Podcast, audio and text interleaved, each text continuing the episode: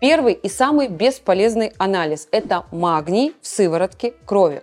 По статистике ВОЗ дефицит магния встречается у более чем 70% населения нашей планеты. И чаще всего у людей, которые злоупотребляют алкоголем, пьют алкоголь даже в небольших количествах, но каждый день, а, у беременных женщин, понятно почему, у людей с заболеваниями сердечно-сосудистой системы, инфаркты, инсульты, гипертоническая болезнь, сахарным диабетом и у тех, кто очень много стрессует, не доспал, поругался с кем-то, понервничал, попереживал, до свидания, магний. Постоянный, перманентный, повсеместный стресс ведет к стопроцентному снижению уровня магния в организме, и уровень магния нужно проверять в анализах, но не в крови, а в эритроцитах, потому что это внутриклеточный материал, и он точно покажет правильное содержание магния в ваших анализах. Мой многолетний опыт показывает, что магниевая недостаточность есть у каждого, и для того, чтобы ее диагностировать, нужно сдавать магний в эритроцитах. Витамин В12 в крови – еще один недостоверный анализ, который не укажет на наличие истинного дефицита.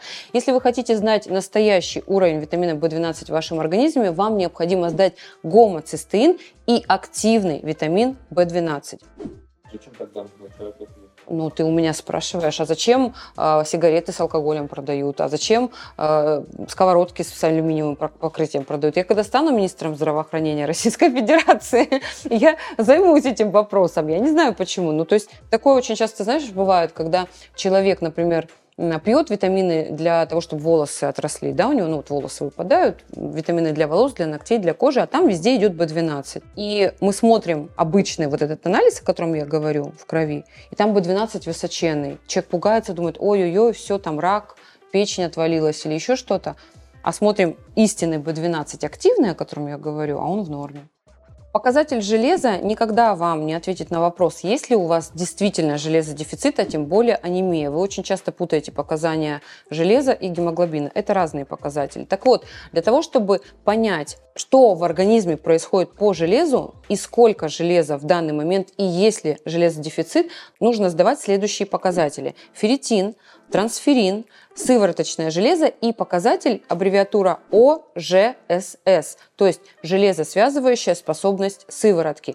Плюсом ко всему мы обязательно с вами еще сдаем общий, самый простой общий анализ крови, желательно, чтобы он был развернутый, и смотрим состояние по гемоглобину, по цветовому показателю и по эритроцитам. Чаще всего причиной, самой такой глобальной причиной дефицита железа э, в наших анализах является неправильная работа желудочно-кишечного тракта, то есть железо не усваивается, это чаще всего. И вот как раз-таки о работе желудочно-кишечного тракта, о том, как выстроить а, наш с вами рацион, э, чтобы железо усваивалось и как э, привести к здоровью наш кишечник, я рассказываю на своем бесплатном вебинаре о здоровье ЖКТ. Приходите, там очень много информации и по анализам, и по еде, и вообще, в принципе, об правильном образе жизни. Приходите, будет очень интересно.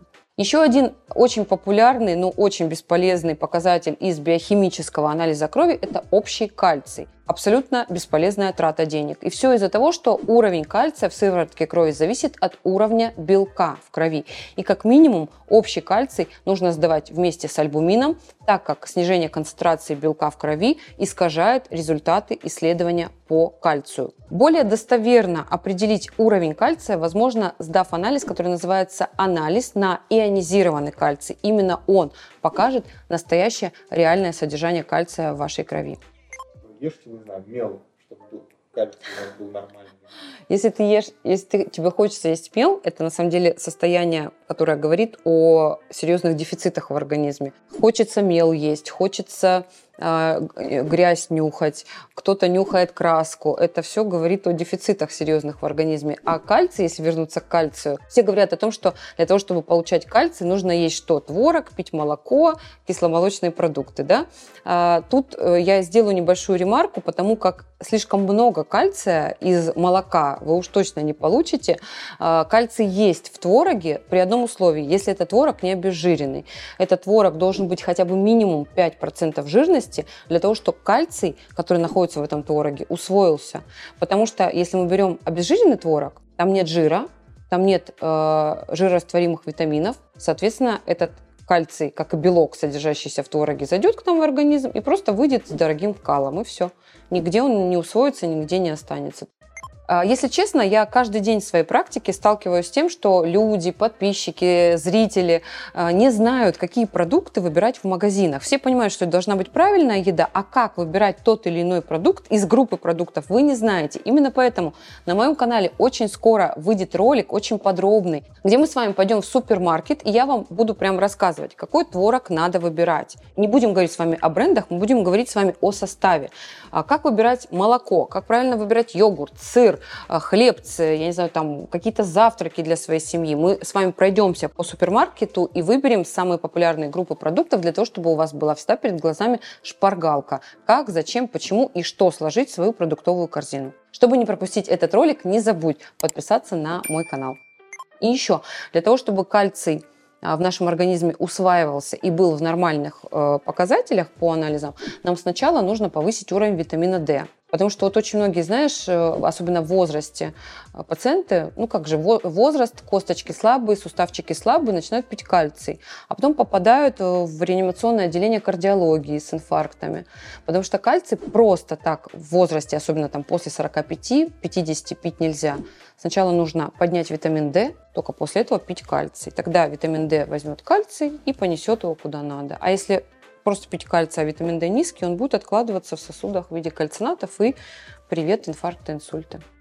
Я сегодня вам рассказала о самых бесполезных анализах. Вы можете, в принципе, задать мне логичный вопрос. А что же сдать, чтобы понять состояние своего организма? В своем телеграм-канале я опубликовала список самых популярных, самых необходимых анализов, по которым вы можете по этому минимуму можете а, понять, в каком состоянии ваш организм. Подписывайся и читай супер полезный пост.